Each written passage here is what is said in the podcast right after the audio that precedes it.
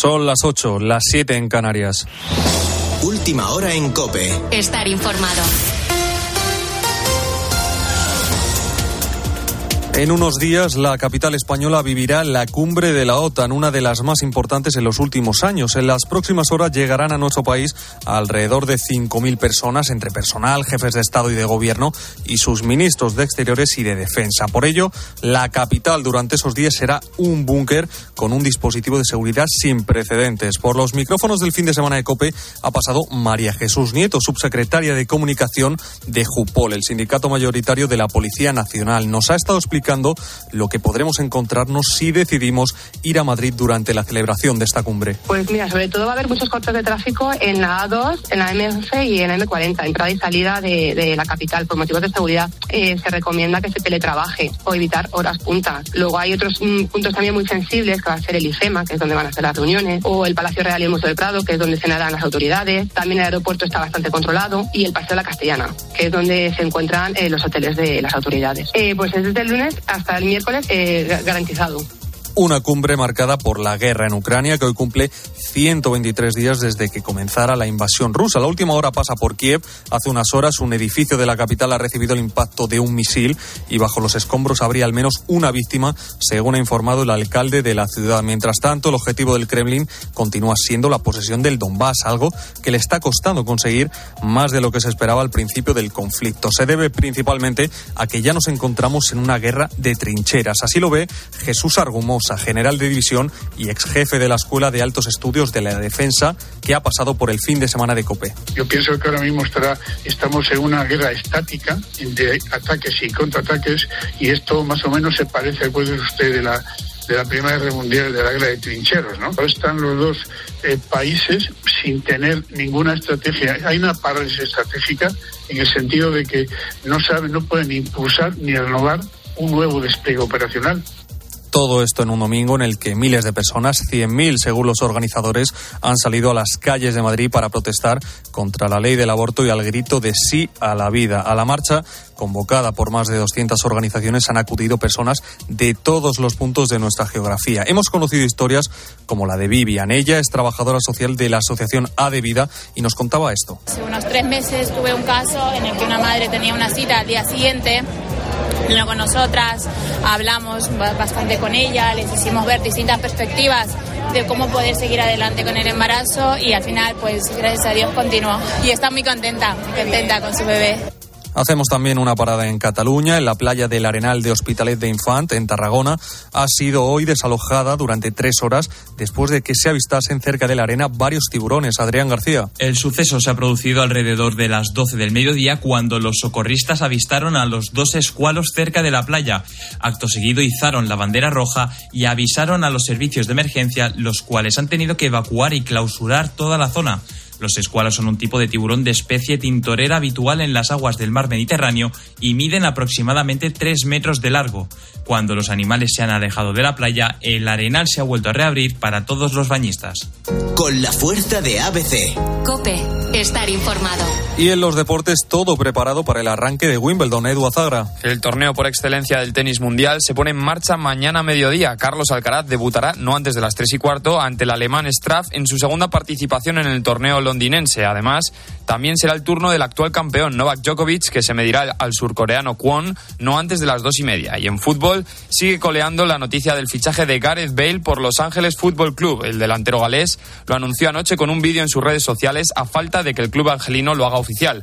Esta noche se enfrentan a los Nueva York Red Bulls a las 9. Y en ciclismo, el joven de Lineos, Carlos Rodríguez, se ha coronado campeón de España en la última prueba antes de que comience el Tour de Francia el próximo viernes. Muchas gracias, Edu. Sigues en Cope. Ahora te quedas con diálogos. Cope, estar informado.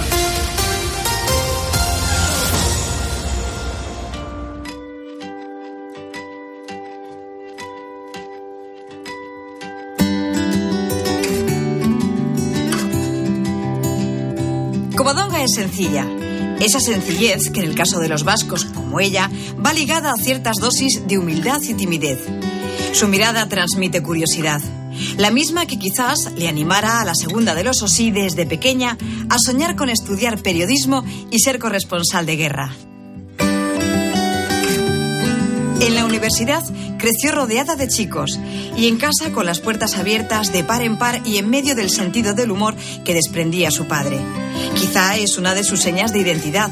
Si uno se fija bien, los Osí se parecen físicamente por su sonrisa. Covadonga ha sido testigo privilegiado de la evolución de la moda en España. Dirigió la revista Telva durante casi 30 años. Tuvo que abrirse paso en una profesión copada por hombres. Su generosidad le hizo compartir sus conocimientos y tras abandonar la publicación, creó el Instituto Superior de Empresas de Moda en Madrid, una escuela de la que saldrían profesionales capaces de unir el talento con la gestión. Gran defensora de la familia.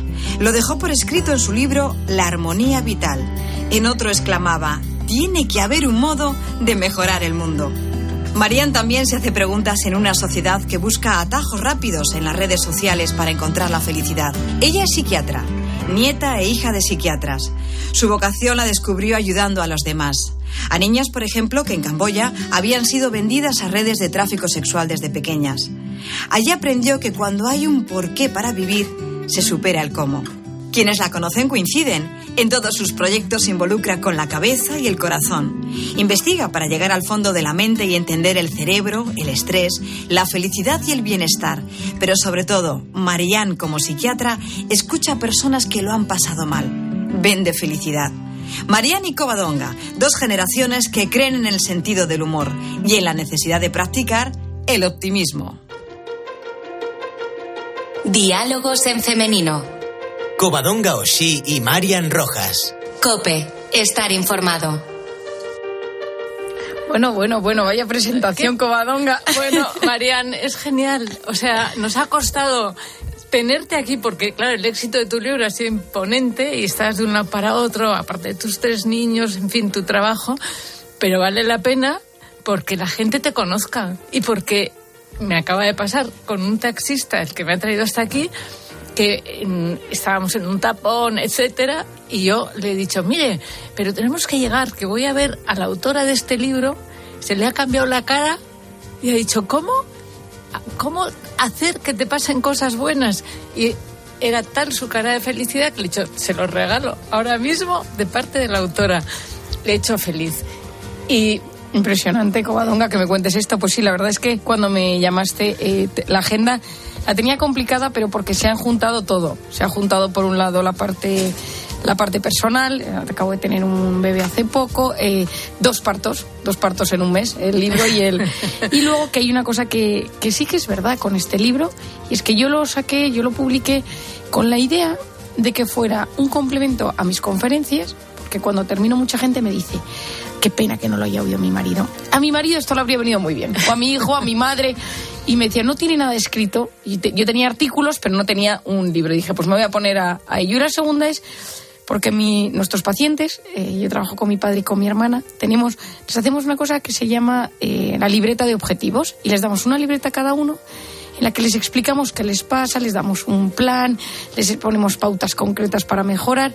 Y una de, la, una de las patas del trabajo que hacemos con ellos se llama biblioterapia, que son libros que sabemos que les van a ayudar. Pueden ser novelas, pueden ser libros de ensayo, pero tenemos algunos libros como denominados hoy en día autoayuda que sabemos que son específicos para la gente que le pasan cosas. Y yo decía, yo quiero uno que sea de apoyo, algo que yo tengo en mi cabeza y entonces salió este libro. A lo que nunca pensé fuera que fuera a ser un libro tan vendido. Bueno, pero Marian, ¿cómo se te ocurrió ese título? Porque es que ves ese título y como estamos hartos de malas noticias, de que nos pasan cosas rebolín de vez en cuando. Sí, sí, sí, total. tienes un cierto miedo y dices, pero ¿cómo hacer que te pasen cosas buenas? Es que no puedes dejar de, de, comprarlo, de leerlo, de pedirlo. Lo necesitas casi. Pues mira, el título surge de la forma más particular y es cuando la editorial, pues tuve la, me llamaron a alguna editorial para escribir un libro y tal.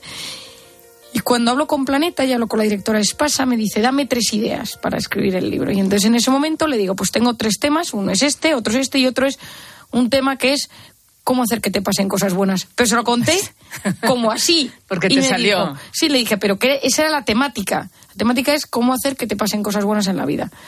Y me dijo, ese, ese libro quiero. Dice, ¿y tú tienes, la, tú tienes una ecuación, una manera y tal? Y dije, bueno, sí, 10 años de ver pacientes. Yo tengo como una teoría de cómo hacer que te pasen cosas buenas. Y entonces se me quedó así y me dijo, llamémosle así. O sea, y yo le dije, pero tal cual, yo pensé que había un comité para decidir los títulos de los libros. Y me dijo, efectivamente, pero en este caso creemos que, que el título va a llegar. Y a mí me gustaba esa manera, yo hablaba en las conferencias, le ponía este título muchas veces, porque la palabra felicidad, se ha hablado tanto de la palabra felicidad, está tan manida, está tan. que yo, en el fondo, ya quiero ser feliz, claro. O sea, nadie quiere ser un infeliz.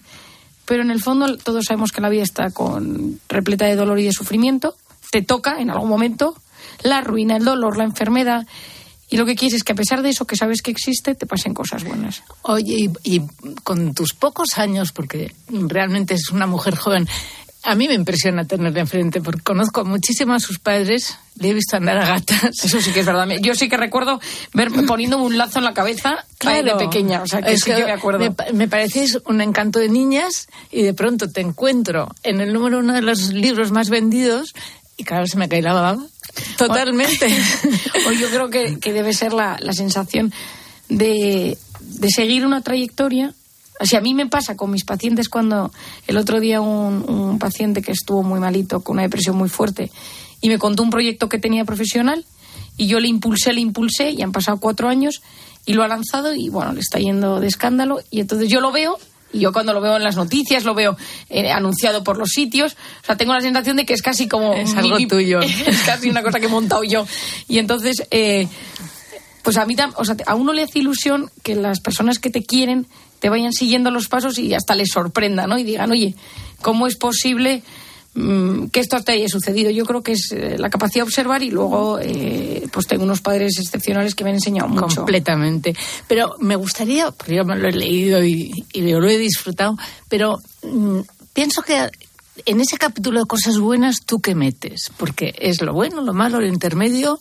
¿Cómo hacer bueno, ¿Cómo, cómo, derivarlo todo hacia esas cosas buenas? Claro. Yo creo que las cosas buenas son es, eso, es, esas cosas que a nivel psicológico humano te hacen sonreír o te elevan el, el, ánimo o te dan esa chispa interior que no sabes definir, que es la mezcla entre serotonina, oxitocina y dopamina, para los que quieran el término más bioquímico pero es ese momento en el que te cruzas con esa persona por la calle y pues eh, una sonrisa porque veis los dos algo y una sonrisa, porque te lo estás pasando bien con amigos y de repente ese momento que dices esto hay que repetir. O en mi caso, mi, cosa buena es cuando llegan mis tardes, eh, yo he conseguido con muchísimo esfuerzo que mi marido y yo una tarde de la semana no trabajemos, que la tarde del martes, y nos vamos al parque con los niños. Y entonces es como, es mi cosa buena, ¿no? De la semana, porque es un momento de que rompes hasta, al principio nos sentíamos un poco culpables, porque claro, era seis de la tarde, los dos metidos en, en un parque con los niños, pero es, por ejemplo, una cosa buena para mí. Me está encantando ver que, que para ti la familia no me choca nada, porque te conozco y a tu familia, a tus padres, pero mm, te cuento lo que me pasó a mí con Golda Meir, nada menos, a la que conseguí hacer una entrevista, claro, yo soy como tu abuela. Y eh, estuvimos en un congreso y estuve hablando con ella. ¿Y, dónde era el congreso? En, en Jerusalén.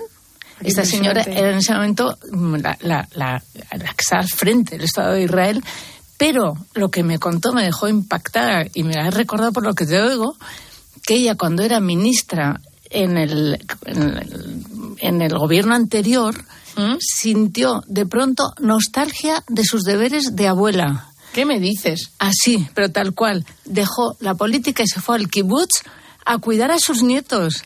Y ahí le fue a buscar el, mm, eh, eh, bueno, el primer ministro de, entonces le dijo que por favor volviese a la política, que le necesitaban y bueno, ya llevaba dos o tres años con sus nietos y volvió y fue primer ministro de, de, Israel. Impresionada. Por eso, o sea, mm, que es que es muy bueno el decir, es que gente que quiere hacer algo en la vida no quiere dejar lo más importante que es su familia. Y, y decir, ¿cómo dijo esta mujer que era dura? y que tenía una fuerza impresionante, que sacó adelante a su país pero que tuvo nostalgia de sus nietos y se fue a cuidarlos al kibutz. Bueno, yo creo que esa es la energía y la fuerza que nos da hoy en día la, toda la ciencia. Demuestra, yo digo que a veces la ciencia tiene que venir a reforzar lo que sabemos por sentido común, pero hoy en día la ciencia sabe que las relaciones personales y las relaciones con los demás son vitales para el organismo y para la mente. Bueno, de hecho hay un estudio en Estados Unidos en el que en residencias de ancianos se ha metido dentro de la residencia de ancianos se han metido guarderías y se ha visto que mejora la salud de la gente mayor, que empiezan a bajar las medicaciones, que no necesitan. Sí, porque ¿qué pasa? Que esas, esas personas mayores se sienten útiles, se sienten que cuidan, enseñan, hablan, comparten, se ríen. Los pequeños son muy ingenuos, vienen, les preguntas. me acuerdo cuando leía el artículo que decía una de ellas, los niños vienen y me preguntan por qué son las arrugas, ¿no? ¿Por qué tengo la piel tan arrugada, no? Y dice, pues solo esa arruga que a ti tú te miras al espejo y no le das un sentido, ahora lo tiene, porque es el sentido de explicárselo a un niño con, con ilusión. Pero es que, Covadonga, tú también has conocido a una gente impresionante. Dime si alguien que hayas conocido que tú digas, esta persona me ha marcado profundamente. Eh, han dicho cuando nos han presentado, han hablado de Víctor Frankl y yo le he hecho una entrevista a este hombre. No puedo creerlo. Soy, bueno, soy, su gran fan. Sí, es que es impresionante. Claro, si lees El hombre en busca de sentido. Bueno, está en la biblioterapia de mis pacientes, es uno de los libros que está. No me choca, porque yo lo leí y me quedé impactada de decir, pero como un hombre que ha sufrido lo que es un campo de concentración, que con poquísimos años salió de, de Auschwitz sin su mujer, que murió allí, sin sus padres, solo absolutamente y que seguía, estaba al frente de una escuela de psicoterapia. Bueno, tú de esto sabes todo, pero mm, yo, yo estaba en Viena y dije, yo le tengo que conocer. Quiero Ay, es que no sabes lo que te envidio. O sea, ¿sabes muchas cosas en la vida que te dicen a quién te hubiera gustado conocer? Bueno, o sea, meto a Víctor Frank, seguro. Bueno, pues a mí me pasaba, yo tenía quizá tu edad en ese momento, y entonces un, señor que estaba ahí en un español catalán, yo sabía que le conocía muchísimo y, yo le, dije, yo quiero ver a este, me parece un hombre fuera de serie, aunque sea saludarle, decirle que enhorabuena, que su libro, mm, bueno, en ese momento creo que había un millón de ejemplares, pero bueno, no sé en cuántos estaba en ese momento, da igual, sube.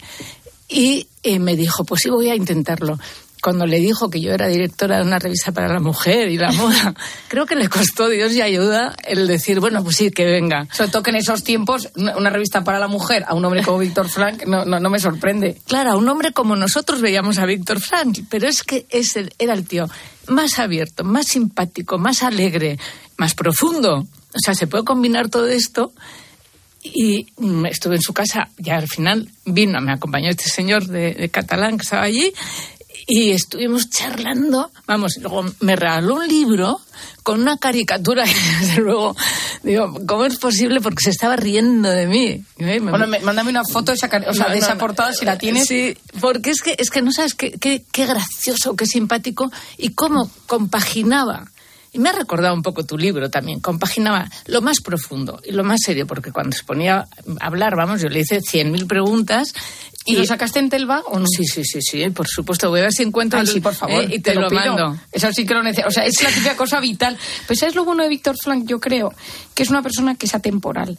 Porque él indaga un tema básico hoy en día que es porque hay gente que llega al campo de concentración perfectamente bien de salud, y se muere a las dos semanas y gente que viene completamente demacrada y desnutrida y esa gente mm, aguanta y aguanta y aguanta. Y él crea la logoterapia, la terapia de logos, la terapia del sentido, que la gente que tiene un porqué levantarse cada mañana es capaz de vivir el, cómo. Claro, si es que cuando han comentado lo de, han hablado de él, es que inmediatamente a mí me da la cabeza, cuando hay un porqué para vivir, se supera cualquier cómo ahí lo tenía enfrente y, lo he tenido muchas veces en la cabeza para, para no, con estos términos tan, tan médicos y tan científicos como tú sabes, pero es decir, es que, ¿por qué me ha pasado esto hoy? Bueno, pues por algo será, pero busca el lado positivo, busca la forma de superarlo, ¿no? Bueno, y la ventaja de él, hay un, en, en él como judío y una persona que se hace constantemente preguntas, eh, hay un, hay un símil del libro que se llama Cuando el corazón gira enamorado, que no sé si lo has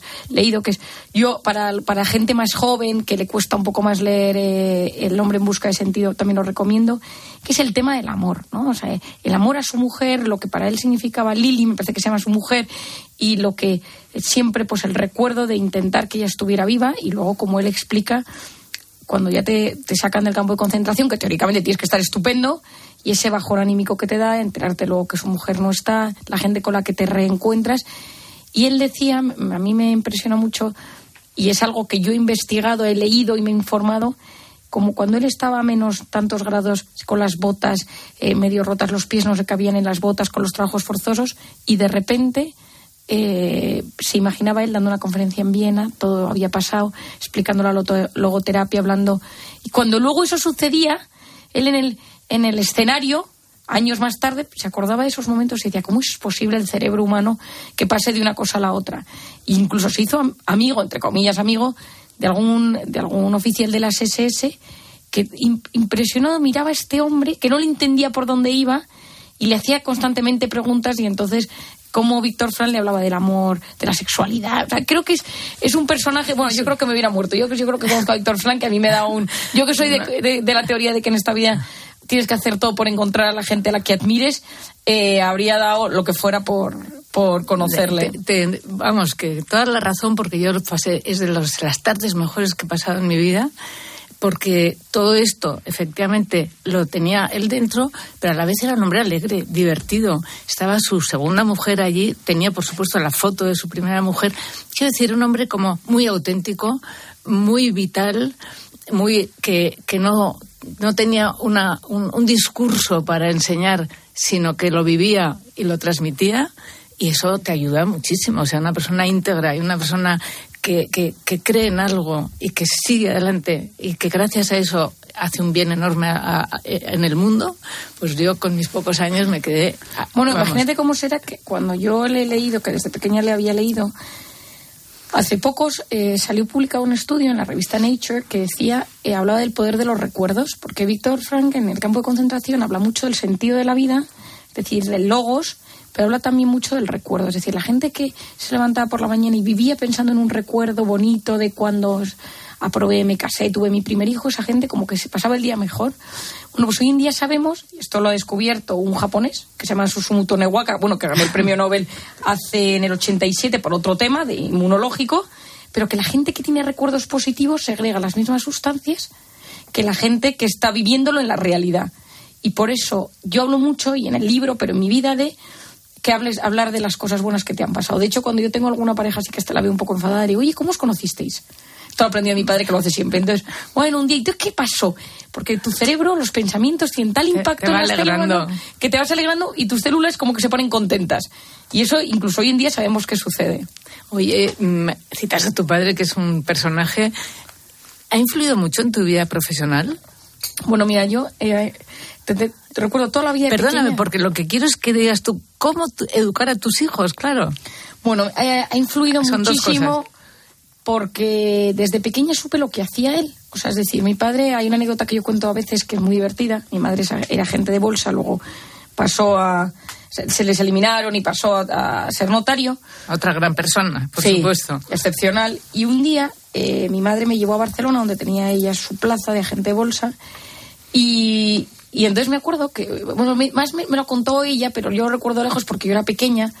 Me dejó hablando con un señor mientras ella se iba un momento y volvía, con uno de los que estaba en la bolsa. Y le dijo a este señor de la bolsa, explícale a mi hija cómo funciona la bolsa y tal. Y entonces parece ser que cuando llegó diez minutos más tarde yo le estaba diciendo al señor, yo a usted le veo triste, usted no está contento. No. es que mi madre dijo, dedícate lo de tu padre. Entonces, es verdad que de, pequeña siempre sabía que mi padre eh, era un hombre que se dedicaba a que la gente estuviera mejor. Y por eso eh, mi padre tiene una frase que dice que la psiquiatría tiene que ser una rama de la amistad. Una rama distinta, eh, pero tiene que ser una rama de la amistad. Tú no puedes ir solo a un terapeuta, contarle y cerrar, sino que, ese, que hay una relación un poco más cercana dentro de un orden, marcando bien pues, la, distancia profesional, etcétera. Pero yo siempre doy un ejemplo, si una persona va a un médico, a un terapeuta, a, a un psiquiatra, a un psicólogo y le cuentas tu peor defecto, tu gran debilidad, eh, tus peores pensamientos, eh, te, quedas con una sensación un poco de vértigo si te vas y no sabes nada a quién se lo has contado, ¿no? Al menos, por mucho que sea alguien muy profesional, aunque sea una cosa muy tonta, ¿eh? O sea, no tiene por qué ser... Mm, Necesitas la relación humana. Que exista, por ejemplo, yo en el año pasado, eh, mi hijo el segundo tuvo un accidente y estuvo muy malito y, bueno, mis pacientes lo sabían, o sea, es decir, me preguntaban por él. Entonces era una manera de que, eh, pues Marian, ¿cómo está, ¿cómo está tu hijo? Pues está mejor, está peor. Te ven también mucho más cercana, mucho más humana y ya luego entraba la conversación. Entonces mi padre me influyó mucho en que yo le veía darse a los demás. O sea, mi padre no había un caso perdido, pero iba por la, iba en el avión y le tocaba un señor al lado que de repente le decía, pues a mí me pasa esto tal. Entonces de repente podía ser un vuelo a Estados Unidos, a México o Argentina, pero no paraba hasta que conseguía ayudarle, se quedaba con sus datos, volvía a España, le llamaba, o sea, yo decía, es imposible. Tiene agendas con datos de personas que ha conocido en todas partes y entonces se acuerda y cuando va a un sitio remoto, a, un pueblo de Zamora, yo tuve una vez un paciente que era de este pueblo de Zamora, a ver qué ha sido de él, ya que voy a ir, le llama, le pregunta, pues ha fallecido su mujer tiene una calidad humana brutal y eso te, es, es, muy inspirador. Eso es una asignatura que... que no, que, no, no tiene precio. No no tiene tiene pre bueno, bueno, bueno, que es una maravilla, que la tienes para siempre. Además, ahí sigue, sigue y sigue, ¿no? Entonces eso, como psiquiatra, me, ha, me ha influido muchísimo y como ser humano. Y luego mi madre, que es la pasión por la vida, ¿no? O sea, eh, cualquier cosa que hace la hace con pasión. Entonces, y la amistad.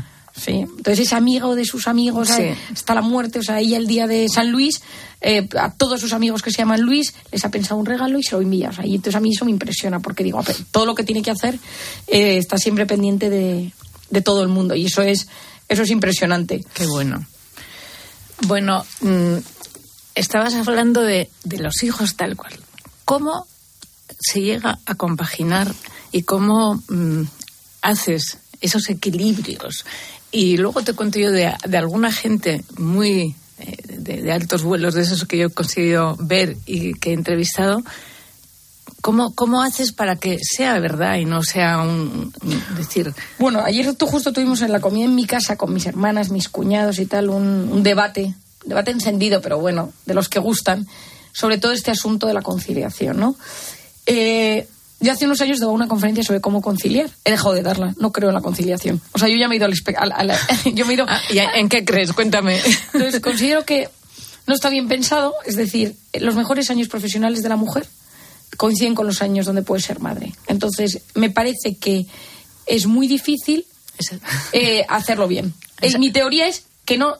Que hay casos donde hay gente que lo hace bien, pero es muy difícil hacerlo bien porque la, la mujer eh, cuando está trabajando tiene su cabeza también puesta en los niños, se habrán tomado el jarabe, eh, el cole, la hora de recogida. La eh, mujer normal, déjame que te diga, que te añada.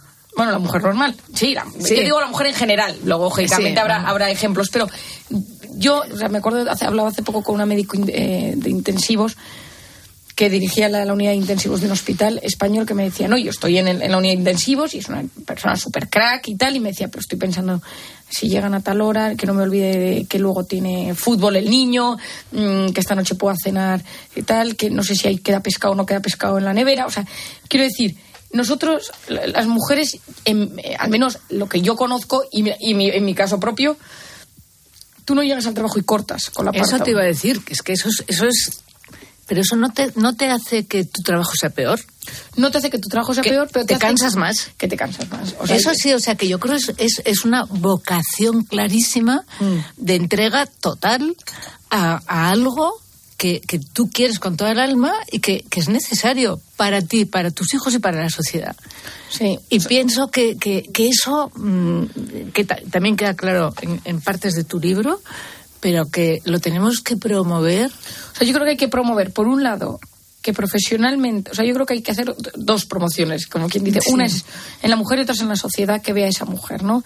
O sea, esa mujer que decide de repente en un carrera profesional, pues a los 29, 32, 33, tener un par de hijos y que la empresa lo mira aterrada, porque la empresa es así, las cosas... La Eso empresa, no hay derecho, pero, lo, pero pasa. Pero pasa, ¿por qué? Porque, porque, por, porque tu carrera profesional se ve resentida pero por otro lado es que es el momento fundamental para que, para que la sociedad tenga, tenga una generación detrás. Porque si no nos quedamos sin. Hace poco me decía una chica, me decía, yo tenía una carrera profesional tan, tan buena, tan fulgurante, tan espectacular, que yo decía, hasta los 35, 36, 37 no puedo tener primero. Pero conocí a un, a un chico, tal, no sé cuántos, se casa, se queda embarazada a los 29. Y entonces ella tiene una crisis vital.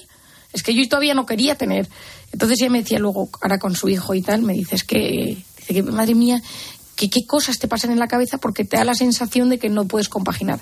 Yo mi teoría, yo tengo tres y, y viajo y vengo y voy, pero uno es aprender que ante la duda saber lo que es lo prioritario, porque si no la parte profesional te come. Claro. y la parte personal te come por el otro lado. Entonces. Te vuelves loca. y bueno, yo creo que no es fácil, ¿eh? O sea, yo mi teoría eso- es. Al jefe me dice, ¿cómo lo haces? Digo, yo no estoy tan segura de que lo haga bien. Yo hago lo mejor que puedo. Yo intento que, por ejemplo, los fines de semana sean para los niños 100% y para mi marido. mm, Que las tardes intentar acostarles y contarles el cuento yo. eh, por la mañana sí puedo dejarles yo en el. en Perdona, pero tienes primero de todo que, si quieres tener hijos, tener un marido que te va a apoyar y ayudar y a entender. Bueno, eso claro, es que todavía no estamos yendo a los orígenes, pero sí, sí, no sí, tienes... por eso, pero, pero como nos van a oír una serie de gentes que, que sepan que se- no puedes dar pasos en falso y lanzarte. Claro, es verdad que luego la vida te prepara cosas que no esperabas, pero que tienes que tener unas ideas muy claras en la cabeza para... Sí, o sea, ¿no? de hecho, otra vez me lo decía una paciente que, que se ha casado y ahora van a tener un, un niño. Y claro, ella, eh, pues por temas profesionales no puede tener una baja muy larga y, y entonces el marido le ha dicho, ya, pero entonces eh, conmigo tampoco cuentes tanto porque... y entonces ella está, eh, ella está muy afectada en el embarazo por el tema de, de cómo el, el marido va a apoyar este asunto. Yo creo que, o sea, esto es un tema de equipo, ¿no? Y, y la sociedad encima, eh, hoy en día tenemos que fomentar pues que, el matrimonio es un, es un equipo de verdad y los hombres yo creo que gracias a Dios ahora mismo se involucran mucho más. O sea, tú ves padres en los parques, tú ves padres en las reuniones de los colegios, tú ves padres en las charlas de formación em, de algunos sitios, que es verdad que siempre esto lo lideraban las madres y yo creo que ahora mismo las cosas están cambiando a positivo y los padres cambian pañales, eh, llevan niños a, dan biberones, llevan niños a- al médico, o sea que yo en esto creo que las cosas han mejorado muchísimo. Lo que veo mucho más difícil, en mi opinión, es tener hijos y trabajar bien, ¿no? Hay una etapa sobre todo, me parece que es cuando son pequeños, que están siempre malos, entonces vives en un sin vivir, porque estás en el trabajo de una paciente que tiene, tres, tres- que tiene trillizos, que tienen cuatro años, o sea, tres niños de cuatro años. Y entonces trabajan en una empresa, pero los de la empresa saben que siempre hay uno de los tres que está malo. Y encima se contagian los otros dos y entonces tiene como... los tres. Tiene un cuarto de aislamiento para uno de los tres trillizos, ¿no? Y entonces te lo cuenta con mucha gracia. Pero vives en esa especie de estado de alerta de, de que siempre hay uno malo, ¿no? Luego pues pasan a, a no estar tan malos, pero tienes que estar en los deberes. Entonces, yo creo que el rol de la madre es muy poco sustituible. O sea, el padre lógicamente apoya, pero la madre eh, es madre. Y entonces, pero la madre es una grandísima profesional, por otro lado. Y es- Claro, y la sociedad necesita las dos cosas. Necesita una, mm, una mujer muy profesional, pero que, que- que no deje de ser, de tener todas esas cualidades de, de- de entrega, de afecto, de, de volcarse, de, de- de sentido del- del deber, en definitiva. Que es que. Pero yo lo, lo que he aprendido de grandes Bueno, es que tú, personajes. Tú, tú lanzas, en el 61 es cuando empiezas con Telva. sí. Cuando tú empiezas en, en el 61 por primera vez con una revista para las mujeres en un momento en el que la mujer es una mujer completamente distinta, en la que empieza a salir, una mujer que empieza a, a- a ser tenida en cuenta como personaje pues intelectual y personaje que, que tiene sus, no sé, sus capacidades eh, para hacer las cosas Y- de la y- vida. Y el logo que teníamos era, esta es tu revista, mujer. Sí, una y- mujer así, que tenía que llegar a tener esa capacidad. Sí, porque claro, ahora vemos las cosas y más yo que pues todavía soy joven y digo, bueno, pero es que es verdad que las cosas no eran así, o sea, No, decir no que eran todo, así. que ahora mismo las, a pesar de que siga habiendo desigualdades entre, entre el hombre y la mujer, pero es cierto que, que la mujer es muy tenida en cuenta en muchísimos lugares. O sea, yo me acuerdo en la carrera éramos la mayor parte de gente, éramos mujeres. En mi hospital la mayor parte de los médicos, ahora que entrábamos, éramos mujeres. Pero, pero pues que la mujer tiene una capacidad de hacerse con, con las, los temas humanos y, y- y personales de la gente, que no te digo que el hombre no la tenga, pero es que la, la facultad de medicina o la, la- Bueno, es que yo creo que hay ciertas... el ejercicio de la medicina es que yo creo que, que siempre ha estado casi dominado por mujeres. Bueno, yo creo que se juntan dos cosas. La primera es que toda la vida, eh, digo, estoy hablando hace miles de años, eh, la- lo que- el hombre era el que traía la comida a casa por un tema físico también. Sí. Y la mujer era la que pues estaba con los niños, en donde fuera. Pero en el momento en el que el mundo pasa al sector servicios, cuando tú tienes que, entre comillas, eh, pues, servir o dar, dar servicios eh, desde médicos, desde pues, una tienda, desde... la mujer tiene una capacidad de empatía eh, muy, muy grande, capacidad de ponerse en el lugar del otro, de- en el sufrimiento. Yo siempre explico que por cómo funcionan las conexiones neuronales, en, en los dos hemisferios, el hombre y la mujer tienen hemis- dos hemisferios, el derecho y el izquierdo. El derecho es el emocional, el creativo, y el izquierdo es el analítico, el matemático, el, el ingeniero, entre comillas. Bueno, el hombre tiene muchas más conexiones dentro de cada hemisferio. Es decir, cuando se enfoca en algo, se suele enfocar con muchísima más precisión. Y la mujer tiene muchas más conexiones entre hemisferios. Eso hace que la mujer viva mucho más dispersa, haga más cosas a la vez. Pero la mujer está haciendo una cosa, está pensando en la siguiente y en la que hizo y en la que volverá.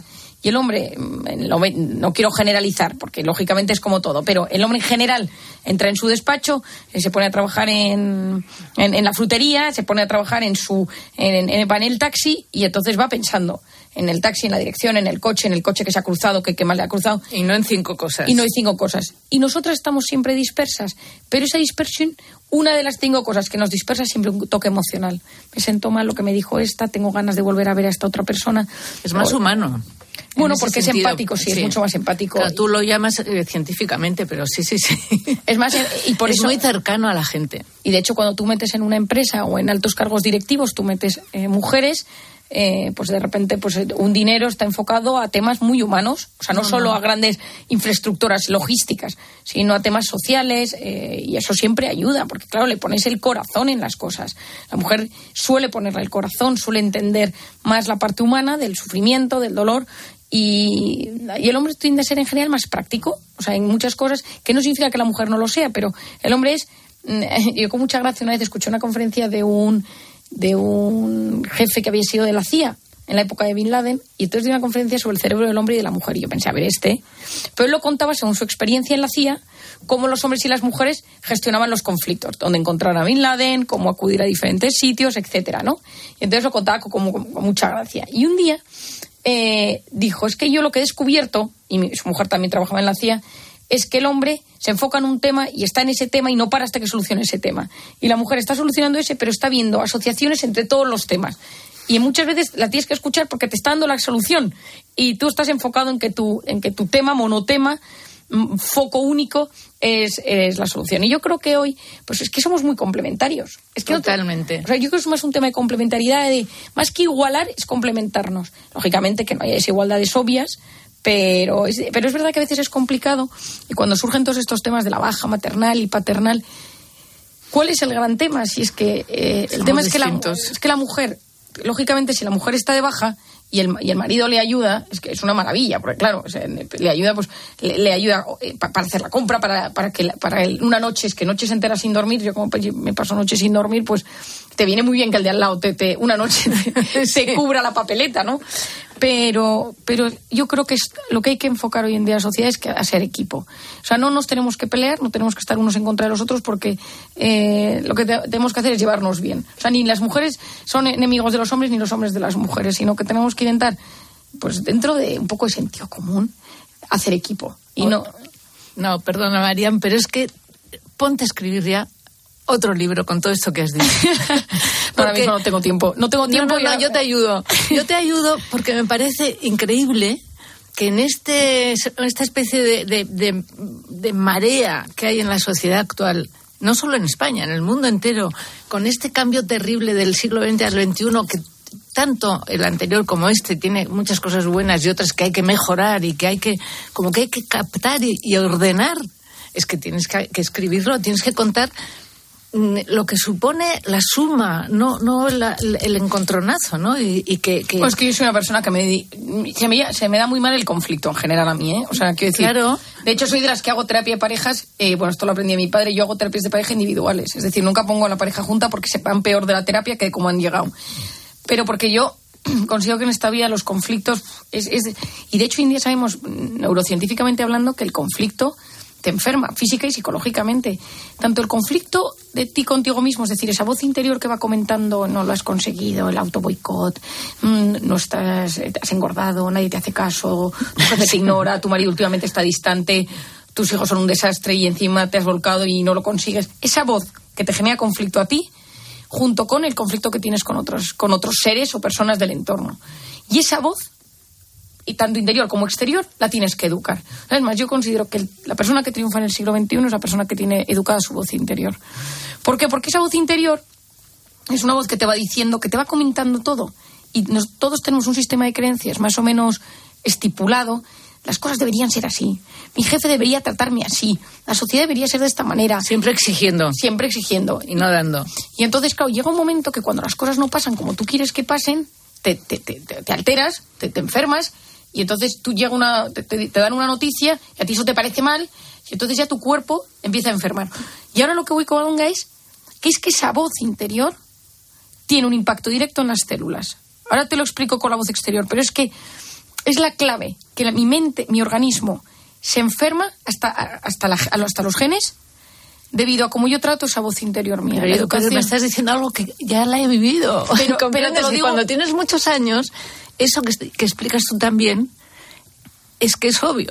Claro que es obvio, pero el y lo tienes que escribir para que y no le tienes que dar una base científica, porque si bueno no, por eso, porque si no hoy en día tenemos la sensación de que sonríe, no sé cuántos, pues sí es que era cuando sonríes se te activa el músculo orbicular del papa o que va al sistema límbico y segrega su. Ah, entonces porque si no nos da la sensación de que todo es psicología barata de barrio. Y a la gente eso le pone muy nervioso. Entonces yo por eso siempre digo, pero ahora mismo el tema que yo creo que más ayudaría a la sociedad es saber que tanto mi voz interior como mis palabras modulan en tiempo real mi cerebro y por tanto mi organismo. Es decir, mi cerebro me cura o me enferma. Si yo estoy constantemente hablando mal de las cosas, o sea, te, pones malo. Te, enfermas. Ah, acabas enfermo. Acabas enfermo porque todas las... Y acabas odiando a todo el mundo. Sí, o sea, no puede ser que el mal humor que hay reinante en la sociedad. Se ha puesto el mal humor, es como una profesión. Y ¿Puedo añadirte algo para ese libro que vas a hacer? Ay, Dios mío. Ya, ya dices algo en este sobre la importancia del perdón. Uy, es que soy, es que te diré que el perdón es lo que mm, es de los temas junto con el amor son mis dos temas principales. es que cuando a todos nos pasan cosas en la vida y siempre echas la culpa a los demás, mm. ¿eh? sale de dentro de alguna célula de estas que tú le vas a llamar no sé cómo. Pero yo le digo siempre la célula. Por eso y yo digo que es la vida, ¿eh? que te equivocas, que se equivocan, que te hacen la faena y te pueden hacer una herida seria. Seria esa herida solo se cura, y te lo digo por pura experiencia mía y de otras personas, pero mía también, solo la curas cuando dices, bueno, lo han hecho mal. ¿Y qué? Yo también me equivoco tantas veces. Punto. Y, pero no que no sea una actitud externa, sino interna. O sea, eso llámale tú ahora científicamente como sea. Bueno, yo creo que... Pero es importante, importantísimo. Y me parece que hay que, hay que conseguirlo.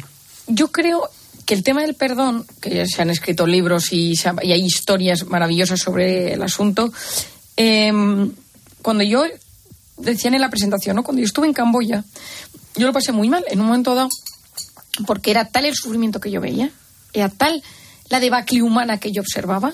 Ah, yo recuerdo un día que, que nos fuimos a un nos fuimos a un burdel y sacamos a...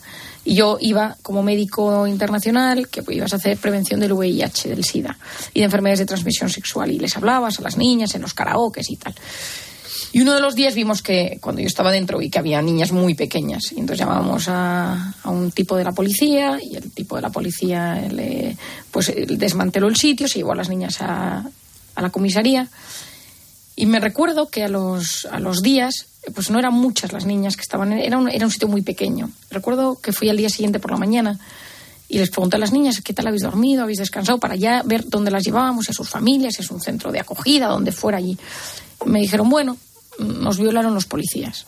Entonces yo en ese momento dije, o sea, pero ¿cómo es posible? Algo días. O sea, entonces yo, me, entonces yo entré como en un conflicto interno, personal, ¿no? De, bueno, pues que es que el mundo es un horror, o sea, y yo creo que esto nos pasa muchas veces, o sea, ves los refugiados, ves el Mediterráneo cómo está de cadáveres, ves las guerras, ves ciertas cosas que, que no sé cuál es la que no, no es que yo tenga la solución, ¿eh? pero yo me cuesta, ¿no? Y entonces no, rechazas. Rechazas automáticamente. Como ser humano, claro. Y luego a mí es que hay una cosa, yo tengo especial sensibilidad con, con el dolor de un niño, ¿no? Entonces me parece que es un ser tan vulnerable que en ese momento y entonces, bueno, pues eh, yo estuve varias semanas un poco afectada, ¿no? Diciendo, bueno, pues es que realmente aquí vienes a ayudar, pero no ayudas nada. O sea, que están pasando cosas y, y tu, grado de, intervención es tan mínimo y tan. Es una gota en. Como decía esa Madre Teresa Calcuta, es una gota en el océano. Bueno, pero el océano sería menos sin esa gota. Pero yo en ese caso me, parecía la gota que ni, ni valía la pena, ¿no? Y entonces pasaron unas semanas y la señora con la que yo trabajaba me llevaba siempre de centro en centro, ya tenía muchos pequeños centros por la ciudad, las afueras de Nompen y tal. Me presentaba niñas y, y entonces un día me dice, te voy a llevar a un sitio que tengo bastante lejos de la capital, donde tengo niñas que he sacado de, pues de lugares un poco más, más peligrosos y que, o que son más pequeñas. Entonces eran niñas como todas de menores de 13 años, incluso había bebés.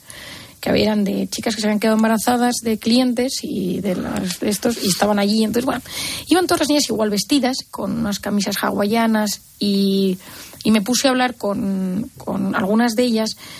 Todavía es muy larga, pero el caso es que una de esas niñas eh, vino a verme se sentó conmigo y se puso a hablar y me contó su historia y su historia radicaba en que ella trabajaba en, o sea, ella vivía con su abuela, eh, sus padres habían muerto y su abuela en la misma casa vivían ella, varios hermanos y parece que un par de primos.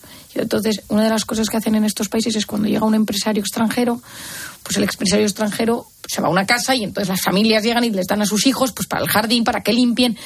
Es una boca menos a la que alimentar, que el, el empresario que ha montado algo allí, pues les da de comer durante, durante esas, esas semanas o esos meses que se queda. Y esta niña está, es una niña muy espabilada, una niña de 12 años, una niña muy simpaticona que me la, mientras me lo contaba. Y a las semanas, pues este señor le pidió una noche que subiera a su cuarto y, y la violó. Y pasaron sí varias noches y ya se escapó y entonces no sabía dónde ir. Y entonces fue buscando y se acordó que había un indio, un señor indio de la India, que, que a veces iba por los barrios más pobres a repartir arroz y ella alguna vez había ido a su casa a pedirle arroz y dijo, este señor me acogerá. Entonces fue y era un misionero. Y entonces, teniendo en cuenta que en Camboya hay menos de un 0,3, me parece, por ciento de cristianos. Y entonces en ese, en ese, ese misionero le dijo, mira, no te puedes quedar conmigo, te voy a buscar un centro pero quédate aquí hasta que lo encontremos. Le, le llevó a una casita que tenía cerca y a la mañana siguiente le explicó un poco quién era él, para que él supiera, no le tuviera miedo y tal, y le, le enseñó una especie de, una especie de capilla donde había, los asiáticos se ponen en esterillas en el suelo y había un, una cruz de madera y un señor con brazos en cruz abiertos. Y entonces la niña, que no ha visto jamás una cosa así, le dijo, ¿quién es? Y dice, bueno, pues es el Dios de los cristianos. Y dice, ¿qué le pasó?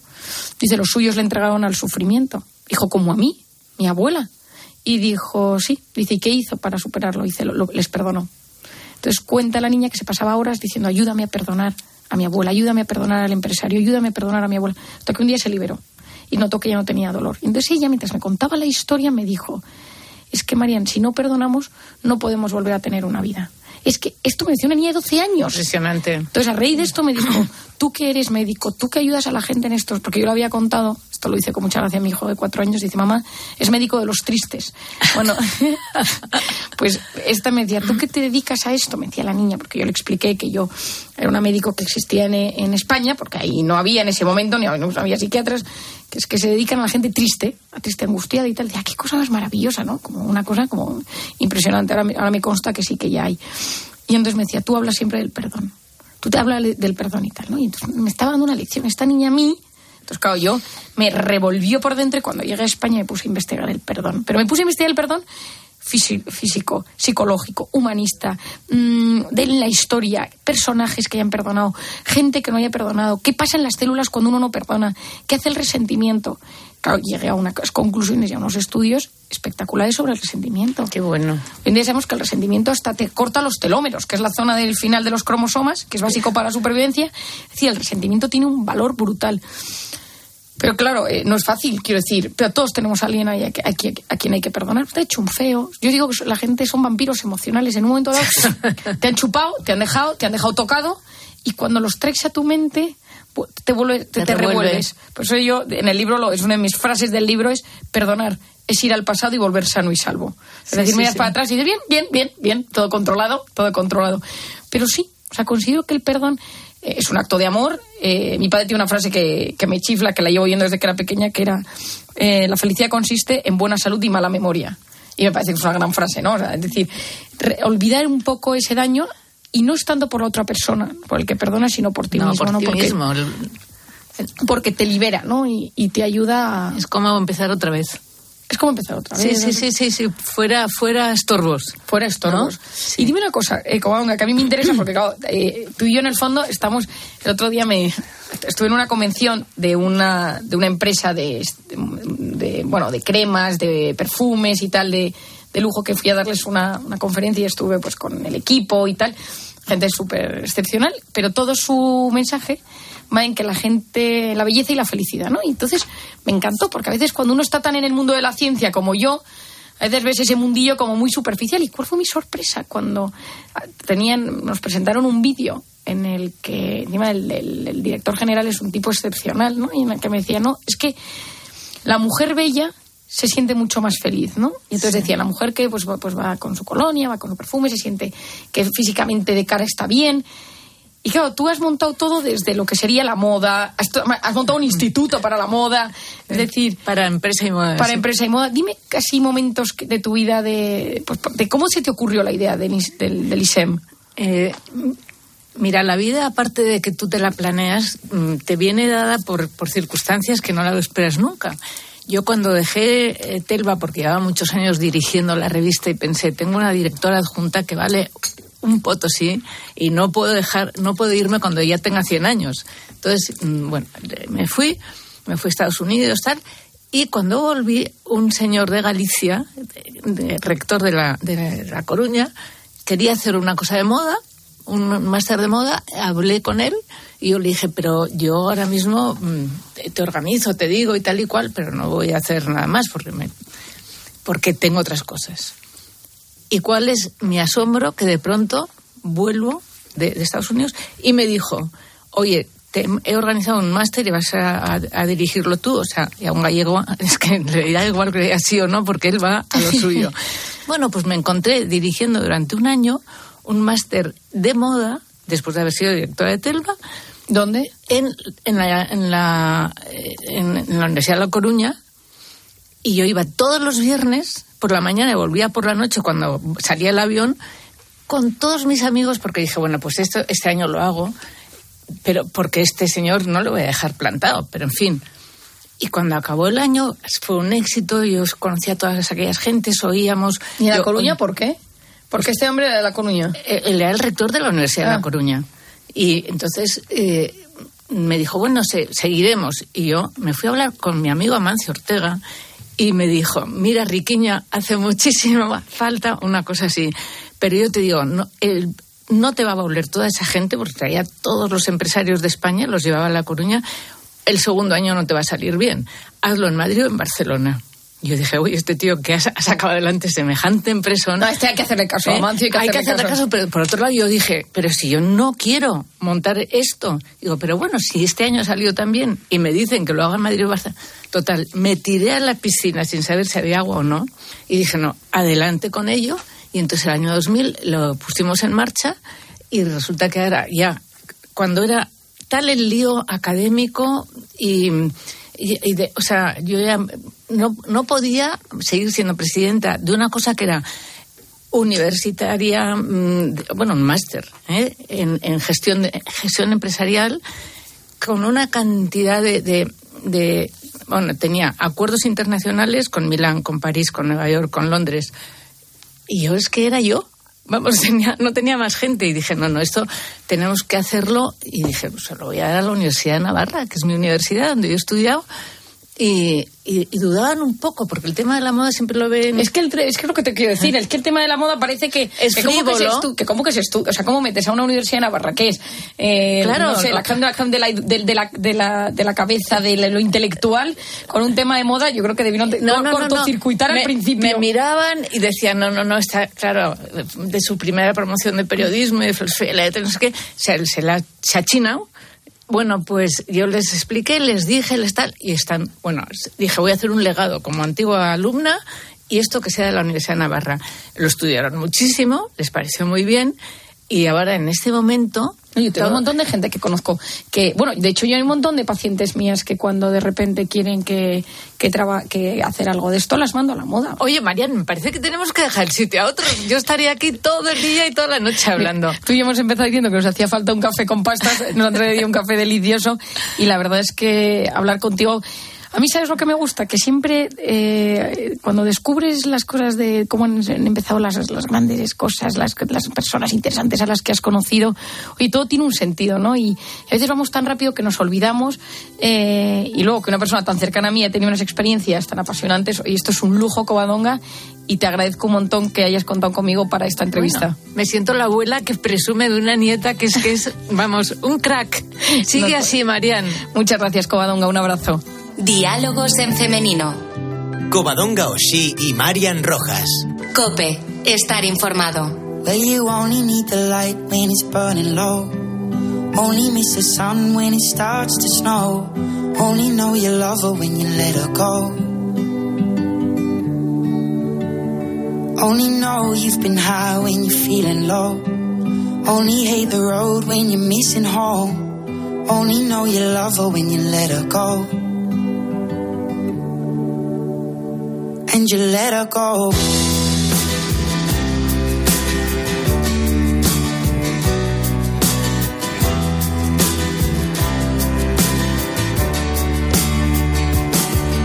Staring at the bottom of your glass, hoping one day you'll make a dream last. But dreams come slow and they go so fast. You see it when you close your eyes.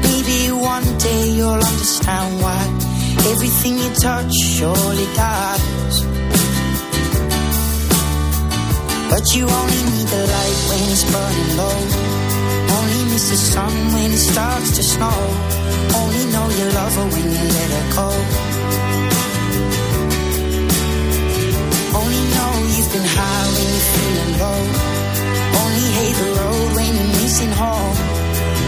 Know you love her when you let her go. Staring at the ceiling in the dark.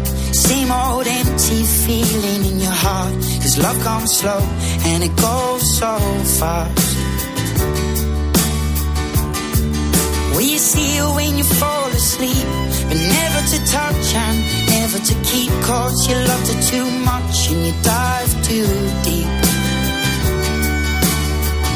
You only need the light when it's burning low? Only miss the sun when it starts to snow. Only know you love her when you let her go. Only know you've been high when you're feeling low. Only hate the road when you're missing home. Only know you love her when you let her go.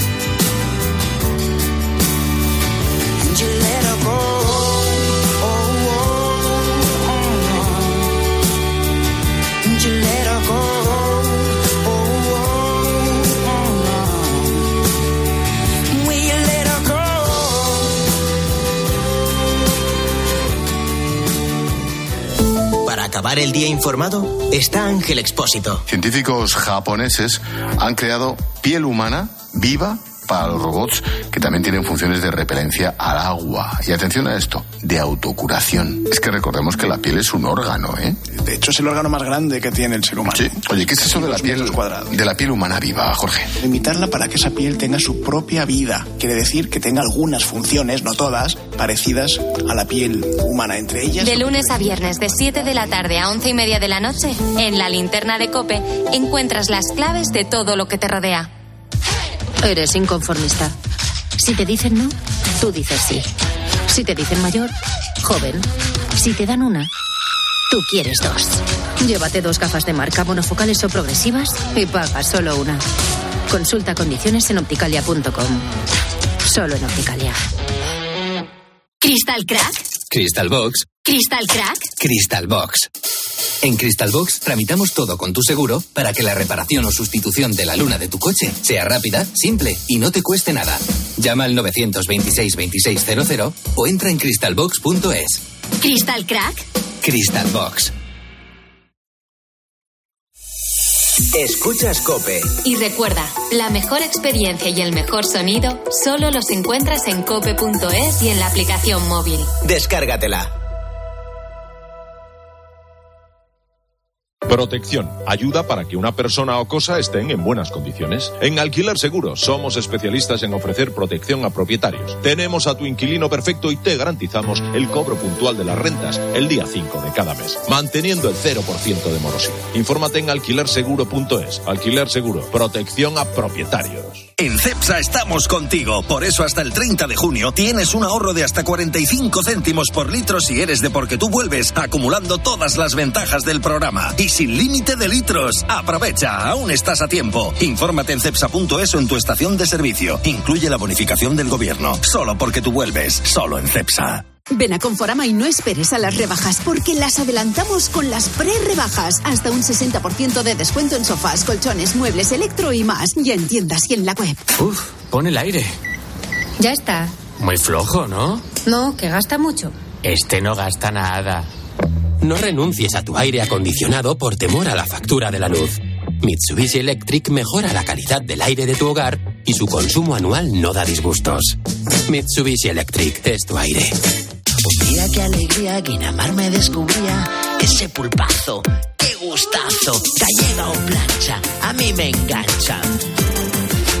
¡Ya está aquí! Vuelve la feria del coche de ocasión en Ocasión Plus. Todos los coches tienen descuento de hasta 6.000 euros. Solo hasta fin de mes. ¡Acelera! ¡Las mejores ofertas vuelan! Ocasión Plus, ahora más cerca que nunca. 45 centros a nivel nacional. Localiza tu centro más cercano en ocasiónplus.com. Abierto sábado y domingo.